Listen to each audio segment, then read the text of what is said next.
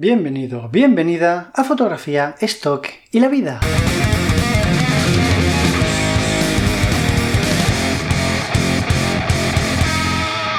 Muy buenas, ¿cómo estás? Yo soy Raúl, este es el capítulo 41, o el episodio, no sé cómo decirlo, del podcast que habla sobre mi experiencia en este interesantísimo mundo de la fotografía de stock. ¿De qué vamos a hablar hoy? Pues como bien dice el título, hoy vamos a ver qué demonios está pasando con la agencia de microstock Shutterstock. A ver, como sabéis, cuando subimos fotografías a las agencias, tiene que pasar un tiempo en el que los revisores de esas agencias revisan tu contenido y dicen esta sí, esta no, esta sí, esta no, esta cumple los requisitos, esta no, ¿no?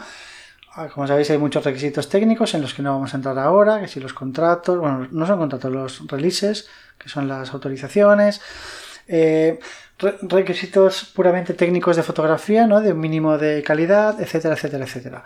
Y luego, dependiendo de la agencia, las hay más tiquismiquis y las hay más permisivas, ¿no? Hay Stock y Getty, por lo visto, se lo tragan todo. Y FreePic no se come nada. O sea, FreePic a todo dice que está mal.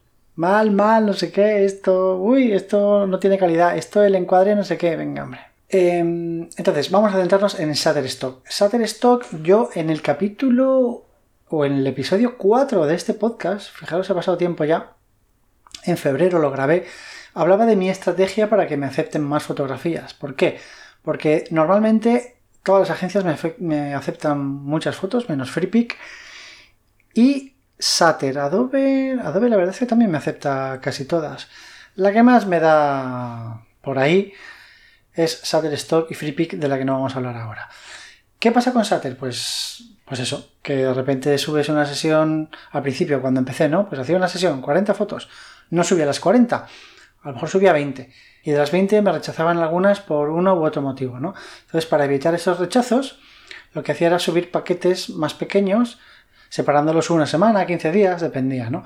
Entonces, de esta manera, me aceptaban más. Yo no sé si se ha hablado mucho de que si hay un robot que es el que, que es el revisor de Shutterstock, el que dice esto sí, esto no, un robot por el que pasan las fotos y entonces detectan, pues a lo mejor si hay aberraciones cromáticas, si hay ruido, si hay cosas así, si hay desenfoques, no sé cómo va esto, ¿no? Yo personalmente tengo mis dudas. Había momentos en que sí que pensaba que realmente podía ser un robot, pero lo veo bastante complejo es obvio que tiene que haber personas trabajando, trabajando de revisores. Más allá de que haya un robot o no, que haga un primer filtro, un primer cribado, como digo, de, de pasar ciertos estándares y luego pasan a personas humanas como tú y como yo, que dicen esto sí, esto no y tal. Entonces, ¿qué está pasando? Pues lo que está pasando es que desde un tiempo a esta parte, no sé si un mes o una cosa así, eh, Sater se ha puesto en plan exquisito y está rechazando a mogollón a todo el mundo con, bueno, por muchos tipos de motivos, pero hay un motivo que, es el motivo rey en estos tiempos, que es contenido similar. Eh, ahora no recuerdo cuál es la, la, la, frase exacta, porque estoy revisando mis rechazos, mis últimos rechazos, y ninguno, ninguno es por contenido similar. No, no es. No, y bueno, creo que es por lo que voy a explicar ahora, porque he vuelto a cambiar la, la estrategia, al menos con Sater, ¿no? que me han dicho, bueno, eh, en el grupo de Telegram la gente dice, no, eso ya no funciona, pues a mí me está funcionando y, aquí la muestra, ¿no? Que estoy viendo mis rechazos y ya ninguno es por contenido similar. Lo que hice es subir pocas fotos, subo cinco fotos una semana, cinco fotos la siguiente, y entre una semana y otra las fotos no tienen nada que ver, son de sesiones distintas, incluso si son de la misma sesión, son lo más diferentes posibles. Porque yo al principio me comía mucho la olla con esto y decía, contenido similar, ¿qué significa? que Adobe en su base de datos ya tiene contenido similar al mío, obviamente, o que yo en mi portfolio ya tengo contenido similar al mío. Si fuese la primera, la primera razón, sería absurdo porque entonces ya lo tendrían todo hecho, ¿no? Lógicamente, personas mirando el móvil y haciéndose selfies y no sé qué, hay miles de millones de millones. Y aún así la gente va a seguir haciendo fotografías de ese tipo y Shutterstock les va a seguir aceptando. ¿Por qué? Pues porque la localización es diferente, la luz es diferente, la persona es distinta, la ropa es distinta, es imposible que todo coincida, es, casi imposible, ¿no? la cantidad de elementos que pueden ser diferentes entre una foto y otra son casi ilimitados. Y por otro lado, tampoco me encajaba que fuese en mi portfolio, porque yo estaba subiendo fotos que no había hecho nunca. Entonces no tenía sentido que me dijesen que tenía ya contenido similar en mi portfolio, porque no era así. Entonces al principio esto fue como, ¿qué, está pasando aquí? ¿Se refieren que es contenido similar en la misma subida que estoy haciendo de 10 fotos? Que es una sesión a lo mejor de, yo qué sé, de, de yoga o de pilates. Y a ver, pues sí, es gente haciendo yoga y pilates, pero cada fotografía es una postura diferente cada fotografía es un ángulo distinto, en una hay tres personas, en otra hay cinco, en otra hay una persona, en otra es un detalle. Y aún así me decís que es contenido similar, no lo entiendo. Entonces lo que empecé a hacer es esto que os he dicho, ir separando las subidas con fotos muy muy diferentes. Esto de momento ya no me ha vuelto a pasar, aunque la gente se sigue quejando de lo mismo. Yo produzco muy poco, hay gente que produce bastante más que yo, entonces me imagino que para esas personas pues es más complicado separar subir de 5 en 5 a la semana, ¿no? Porque eso es muy poquito. Pero ¿qué pasa? No es solo lo del contenido similar, que, que bueno, hay opiniones para todos los gustos. E insisto, yo creo que también, aunque no puedas repetir la fotografía de una chica hablando por el móvil, el concepto está súper machacado y llega un momento, o tendrá que llegar un momento en el que no solo Satter, sino las demás agencias, sobre todo de micro, digan, bueno, es que yo ya no quiero nada más de esto porque ya lo, o sea, lo tengo mil veces hecho aunque cada modelo sea diferente, es que el concepto ya está y tengo millones, ¿para qué quiero más? ¿No? Yo eso lo entendería, no tiene sentido. Entonces tendríamos que o jodernos y para esos conceptos hacer fotografías muy diferentes, buscando el mismo concepto pero con un enfoque muy distinto, o empezar a hacer otras cosas. Pero al final, como lo que se vende es lo que todos sabemos, pues todos hacer las mismas fotos. Y como cada vez hay más fotógrafos en, en la fotografía de stock, pues cada vez y en, los cursos y en, los vídeos que te enseñan cómo empezar en esto y qué es lo que más se vende, se habla de lo mismo, todo el mundo hace lo mismo, lo mismo, lo mismo. En ese sentido, te ha dicho basta ya y por eso dice contenido similar? Pues no lo sé, puede ser. Pero es que a mí lo que me está pasando últimamente con Sater, aparte de eso que ya molesta y que, que hay gente que dice que le sigue ocurriendo incluso cuando sube fotografías muy distintas, me han empezado a rechazar por temas, o sea, de enfoque, me dicen enfoque, el sujeto principal se encuentra fuera de foco, mm, es que no es cierto, o a lo mejor es una profundidad, hay profundidad de campo, pero la acción de lo que estamos viendo está enfocada y lo que queda detrás está desenfocado, pero es precisamente para llamar la atención de esa acción que se está produciendo, ¿no? Luego, una cosa muy curiosa que me pasó fue que la primera tanda que subí de una sesión en un local, me rechazaron todos los model release y todos los property release. Bueno, property release había uno, ¿no? Que era el del local en todas las fotos menos en una. Y esa una era una fotografía además del local, vacío, sin gente, que estaba aceptada con el mismo property release en las que luego el resto de fotos me estaban diciendo el property release no es correcto. Pero vamos a ver, si me estás aceptando una que tiene el mismo property release, es que no, no lo entiendo. Entonces, como frustra bastante que te rechacen las fotos y como, bueno, al final te jode, porque coño, es un trabajo que has hecho, que te has pegado muchas horas de trabajo para, para poder llegar al momento de subir, pues cuando me rechazan vuelvo a subirla, como os he dicho, a la semana siguiente a trocitos y, oh sorpresa, me las empiezan a aceptar. Entonces digo, vamos a ver, eh, sin cambiar nada, ¿eh? El property release, o sea, los, los, los releases de, los model release que tenía eran exactamente los mismos que la semana anterior, que me habían rechazado por exactamente decían una o más de las autorizaciones del modelo adjuntas no cumplen con nuestros requisitos. Vale, las vuelvo a subir la semana siguiente y de repente ya sí cumplen. Entonces, ¿qué pasa? ¿Que hay un revisor que está loco y otro que más todavía? Es que no, no lo entiendo, es un poco desesperante. Loco.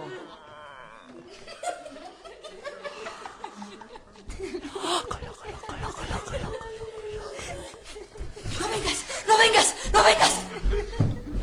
Si ya es suficiente trabajo la preproducción, hacer las fotos, revelarlas, retocar las mierdas que haya que retocar de logos o lo que haya salido mal, manchas, lo que sea, el etiquetado, bla, bla, bla, si eso ya es suficiente trabajo, luego tener que estar agencia por agencia diciendo, ay, a ver eh, cómo hago para que esta me acepte en todo, a ver cómo hago para que esta me acepte todo, y luego estar peleando con la sesión ya terminada una y otra vez con las diferentes agencias para que te, admitan las fotos, pues se hace muy desmotivador y, mina bastante la moral del personal. Obviamente, si estás subiendo sesiones de, de, 100 fotos, pues oye, es normal que alguna te, te, rechacen, coño, pero subiendo de 10 en 10 o de 5 en 5, Y que sobre todo haya estas contradicciones entre ellos mismos, ¿no? Que tienes que esperar a ver cuándo está el revisor o el robot, lo que coño sea, de turno, que te va a aceptar la movida. Yo con Sater ya no me caliento la cabeza en el sentido de no modifico nada, no me reviso el release porque ya sabemos cómo tienen que estar hechos. Bueno, eh, si no lo sabéis, pues buscar información o me lo decís os explico en un podcast cómo tiene que estar un release. Pero es que es súper sencillo. No sé que sea de, de desnudo, que por lo visto los de desnudo son más complejos, un model release y un property release no tiene misterio. Entonces, que a estas alturas nos vengan diciendo que no, que no, que no está bien y que luego la semana siguiente te digan que sí, pues está. El enfoque, pues lo mismo. Mm, no sé, no tiramos todo a F11, porque no. Entonces, obviamente te estoy mostrando una cosa, lo que te estoy mostrando está enfocado. A ver, yo hablo de mí. ¿Cuántas, o sea, para qué hacemos una revisión de las fotos? Cuando llegas a casa con 700 fotos en la tarjeta, y te quedas con 50, obviamente las 50 están todas enfocadas. Vamos, pienso yo. Al menos yo lo hago así. No voy a dejar una desenfocada. Si hay una que me parece la hostia y está desenfocada, pues me jodo y la borro. Y hasta luego. Por lo cual, todas las que dejo tienen un foco de puta madre. Además, que coño, que ya lo he dicho muchas veces, con mi D750 y, los, y el objetivo Sigma que utilizo, o sea, es que la, nitidez de, de esas fotos son la hostia. Y ya os digo, que están enfocadas, pero bueno, les da por el enfoque últimamente. Luego hay otros, hay, bueno, hay multitud de, motivos de rechazo, ¿no? Como es el ruido, que es un clásico, que bueno, aquí sí que es cierto que puede haber, es que depende de dónde mires, hay más ruido o no, ¿no? Pero bueno, eso lo entiendo, eso no, no digo nada. Yo de lo que me quejo es de que se están poniendo muy tiquismiquis con todo el mundo, están rechazando un montón de fotos, esto corta completamente el flujo de trabajo, no de la sesión en sí, de todo. O sea, un fotógrafo de esto dedicado en cuerpo y alma a, este oficio, eh, si le estás haciendo esto, le estás cortando el flujo de trabajo constantemente, le estás interrumpiendo, haces que todo se le monte, que tenga un cacao en la cabeza de la hostia, que me han aprobado que no, ir comparando, que suba ahora, un desastre, ¿no? Entonces, ¿por qué está pasando esto? ¿Es que están ya saturadas sus bases de datos? ¿Es que hemos llegado ya a ese límite tan rápido? Este boom que ha habido de fotógrafos de stock está haciendo que se derrumbe nuestro, nuestro propio castillo de naipes? Pues no lo sé, pero es muy peligroso esto, ¿no? Eh, porque se puede poner bastante más complicado en el futuro, sobre todo si ellos piensan que están saturados, y se puede poner muy duro y lo que antes creíamos que era más sencillo, que era hacer micro y venga, subir, subir, que te lo aceptan todo, puede convertirse en, pues me hago una sesión de dos horas, me dejo X dinero, subo 50 fotos y me aprueban 5. Entonces, esto ya creo que es más propio del macro, no del micro, pero, pero bueno. Hasta aquí mi experiencia. Creo que, no me he dejado nada. Eh, insisto, yo las vuelvo a subir y las vuelvo a subir. Hay gente que dice, a mí eso no me funciona, lo estoy haciendo y no me funciona. A mí me está funcionando. Ya os digo, no sé si es porque cambia de, revisor o lo que sea. No sé, a lo mejor a los que decís que no os funciona, probar a, subir en diferentes días de la semana diferentes horas. Porque bien es cierto que hubo una época hace unos meses en que Shutterstock tardaba súper poco. O sea, recuerdo unas semanas, no me acuerdo cuándo fue, que yo subía y según iba subiendo, me iban aprobando. O sea, casi a tiempo real, era una locura. Y luego cuando no era así, era al día siguiente o a los minutos o a las horas. Ahora están tardando otra vez más. Entonces no sé si es que les han dado un poco de caña desde arriba, en plan, oye, vamos a ser más exhaustivos, esto no, puede pasar toda la mierda que pasa y tenemos que, aceptar solo las, fotos de mucha calidad. No lo sé. No creo porque luego te ves el portfolio de Wirestock y Shutterstock y da asco. Así que la verdad no, no, sé qué decir. Pero bueno, algo está pasando, hay que ponerse las pilas, no hay que desesperar. Y lo que os digo, intentadlo una y otra vez hasta que al final cuelen. A mí al final me están colando la mayoría. Esperemos que siga así la cosa. Pues nada, el debate queda abierto, como siempre. Podéis, si queréis, seguir debatiendo esto conmigo en Instagram o en Telegram, Raúl-Valcárcel. Y bueno, en los grupos de, yo qué sé, foros, discords y cosas que hay por ahí en los que participéis y cambiéis opiniones con otras personas. Gracias por estar ahí, gracias por escucharme, gracias por el feedback que siempre me dais, que os lo agradezco un montón. Mil gracias por puntuar el podcast allá donde lo escuchéis con estrellas, con likes, con, yo qué sé, con recomendaciones, con compartirlo, con comentarios, con todo, que es súper agradecido. Y así esto sigue, sigue creciendo porque la verdad es que desde enero no para de crecer. Tengo cada vez más y más escuchas y la verdad es que os lo agradezco un montón y pienso que eso es porque de alguna manera u otra os, os sirve para algo. Así que súper contento y súper motivado para seguir haciéndolo igual o intentar mejorar en cada episodio. Muchas gracias y nos vemos en el próximo episodio. Hasta luego.